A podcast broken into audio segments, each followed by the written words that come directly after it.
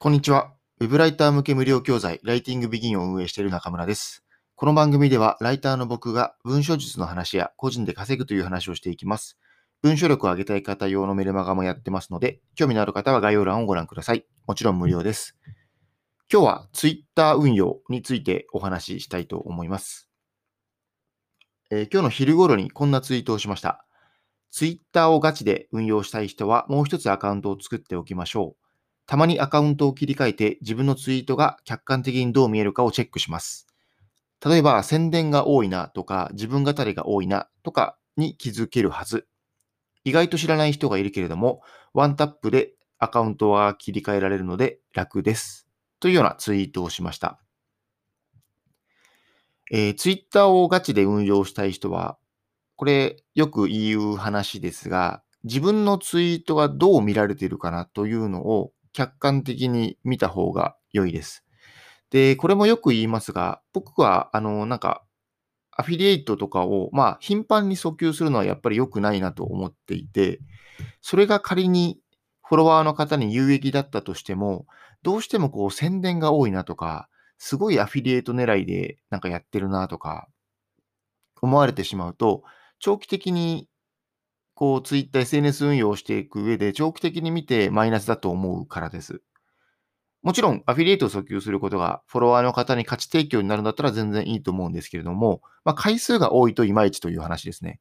で、その回数が多いとか、まあ、あとはちょっと別件ですが、別の話になりますが、自分語りが多いとか、えつまり、フォロワーの方に価値提供できていないツイートというのは、意外とわからないもんなんですよね。で、自分のツイートをバーッと眺めてもいいんですけれども、アカウントをもう一個作って、えそこで自分のツイートを見ると、客観的に見ることができるんですよ。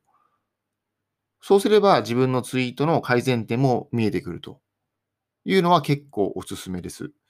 で、アカウントは結構簡単に、まあ当然作れて、ツイッターだとワンタップで、えースマホだとワンタップでアカウントを切り替えられるので、すごい楽なんですよね、確認するのが。なので、ぜひやってみてください。で、えっと、フォローするのは自分だけじゃなくて、え自分のフォロワーの方、自分をフォローしてくれる、くれている方がフォローしているであろう。例えば僕であれば、まあ僕をフォローしてくれている方は、おそらくライターをフォローしている人が多いと思うんですよ。なので、えっと、別のアカウントもう一個作りますと。で、僕をフォローしますと。で、それ以外に、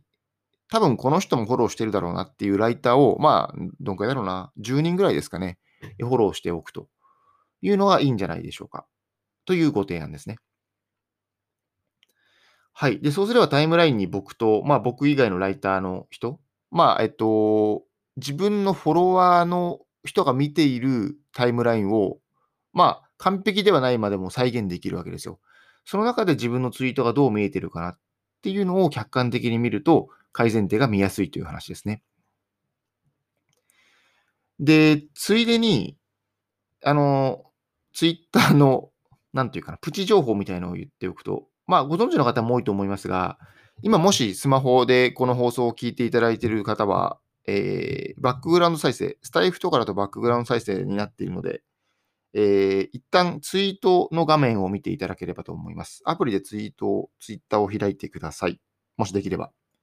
で、そこで、まあ普通のホーム画面で、右上の星印をこうタップすると、ホーム表示に切り替えだったり、最新表示に切り替えがあると思うんですね。で、ホーム表示というのは、ツイッターが勝手にまあアルゴリズムを設定していて、えーなんていうかな、時系列じゃなくて、えー自分に最適なものを教えてくれているんですよ。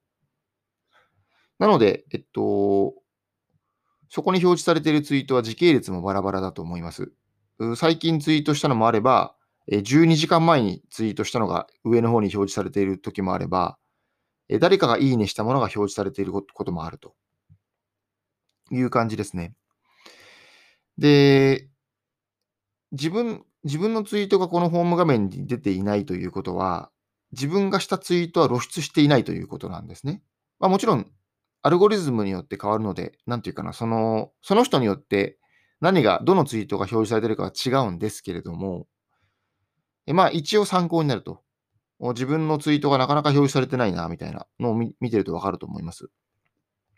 まあ、おそらくはね、エンゲージメントとか、いいねとかリツイートの数で表示するかどうか否かは、ツイッターが判断していると思うんですよ。で、まあ、何が言いたいかというと、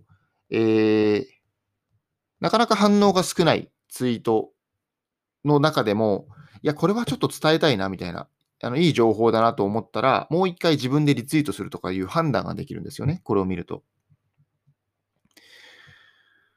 なので、えっと、僕はこれを見ながら、あなかなか自分のツイートが、